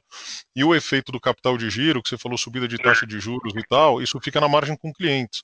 É, o que fica de fato de margem de capital na margem com o mercado é só o capital alocado para a tesouraria, que é uma fração do que a gente tem alocado para crédito. Tá? Então todo o efeito de alta de juros tem muito mais efeito na margem com clientes, na, da forma como a gente publica, do que na margem com o mercado, tá? Ah, não, isso eu entendo. Eu estava mais me referindo à volatilidade mesmo. Né? Ah, volatilidade. Aí para o ALM do banco, né? É, é. eu estava me referindo.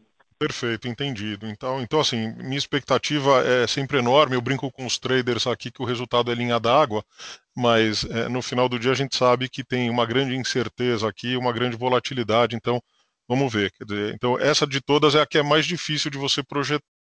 Tá? Então, é, esse é o primeiro ponto. E em relação ao custo do crédito, é, de fato, a gente vem provisionando menos né, do NPL Formation é, e vem provisionando menos porque a gente provisionou mais no ano passado. Tá? É, tudo depende da velocidade com que esse atraso vem e se normaliza ao longo dos próximos tris. Então, a nossa melhor expectativa é de que para a gente chegar é, no piso e eu não estou revertendo provisão para gerar resultado. É o termo que eu gosto de usar. A gente está consumindo provisão complementar na medida em que a perda de crédito se torna efetiva, enquanto ela só era esperada lá atrás quando a provisão foi feita. Então, na minha visão, nossa melhor expectativa haverá sim um consumo dessas provisões, porque foram provisões feitas naquele momento para o NPL que estava se formando lá Agora, lembra que a gente deu muita carência e muita renegociação, então teve uma redução, entre aspas, artificial do NPL ao longo do ano passado, por isso que a gente ficou com um grau de cobertura sobre NPL Formation grande. Olhando 2021, é, esse NPL está normalizado, portanto o atraso virá, isso é sem sombra de dúvidas, e as provisões já foram feitas no ano passado. Então, sim, na minha melhor expectativa, e não é revertendo para gerar resultado, mas é consumindo aquilo que foi provisionado, porque assim, importante, tá? a perda esperada é marcada caso a caso, contrato a um contrato cliente a cliente, ela não é genérica. Então, a gente consegue acompanhar cada um dos clientes e ir consumindo a provisão na medida que seja necessário. Para chegar no piso, inclusive ficar abaixo, sim tem uma premissa de consumo da, da provisão complementar que foi feita. Não vejo isso acontecendo sem consumo da provisão. Perfeito. Muito obrigado. E, e só mais, um, é, mais uma pergunta rápida aqui do meu lado. É, na, na questão do, do OPEX, né, é, é né, o guidance de menos 2 para mais 2, e obviamente uhum. né, o OPEX no Brasil performou bastante bem, né, com uma, uma queda de 0,8 ano contra ano, né, teve realmente efeito cambial nas operações de Latam, como você bem colocou. Mas é, o que eu me lembro também, quando vocês deram o guidance de, de, de OPEX, que esse guidance teria sido impactado né, por, por algumas é, provisões né, é, ou é, alguns investimentos que vocês estavam tendo que fazer na parte de tecnologia. É, e, e, por isso né, o guidance ficava aí mais ou menos que flat é, né, no, no, no, meio. E aí me uhum. surpreendeu uhum. um pouco ter visto essa, essa despesa, né, de, de essas provisões de restauração é, como extraordinário. Eu queria entender se isso era uma coisa adicional a que vocês tinham pensado lá atrás e se teve é, algum impacto né, nesse no, no, no, recorrente na despesa é, é, não, é, é, não decorrente de juros, é, se teve algum impacto né, de alguma provisão ou esses investimentos que vocês tinham falado lá atrás. Eu só fiquei um pouco confuso com, claro. com essa provisão não, deixa eu te... final. Eu achei que, eu achei que já, o número de menos 2 mais 2 já contemplava é, essas, esse tipo de provisões. Legal, deixa eu te falar, são dois eventos absolutamente é, diferentes aqui, tá?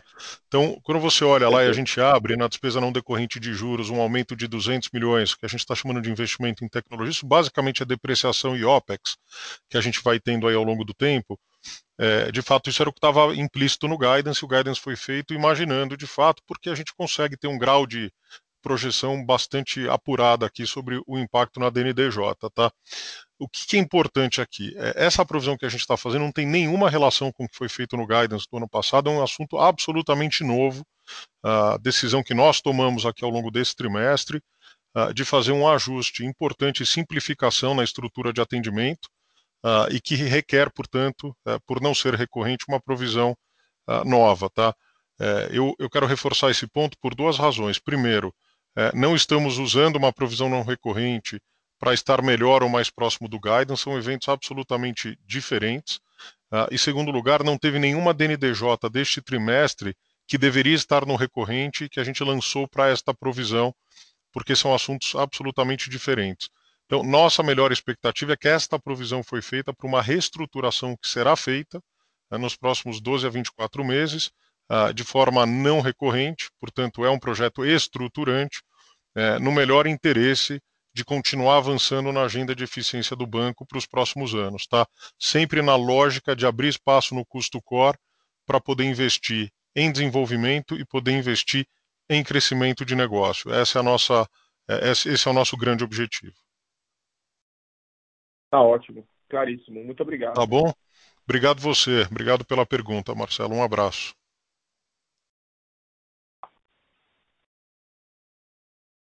Com licença, encerramos neste momento a sessão de perguntas e respostas. Gostaria de passar a palavra ao Sr. Milton Malui para as considerações finais. Olha, muito obrigado a todos aí pela participação, pelas perguntas. É mais uma vez um prazer enorme poder estar aqui com vocês hoje. É, obrigado mais uma vez e, uh, enfim, não, não, custa reforçar. É, continuem aí protegidos, se cuidem. Enfim, esperamos que essa pandemia passe logo é, e mais uma vez poder encontrá-los uh, pessoalmente, tá bom? Obrigado a todos, um abraço. A reunião do Itaú Unibanco Holding está encerrada. Agradecemos a participação de todos e tenham um bom dia. Obrigada.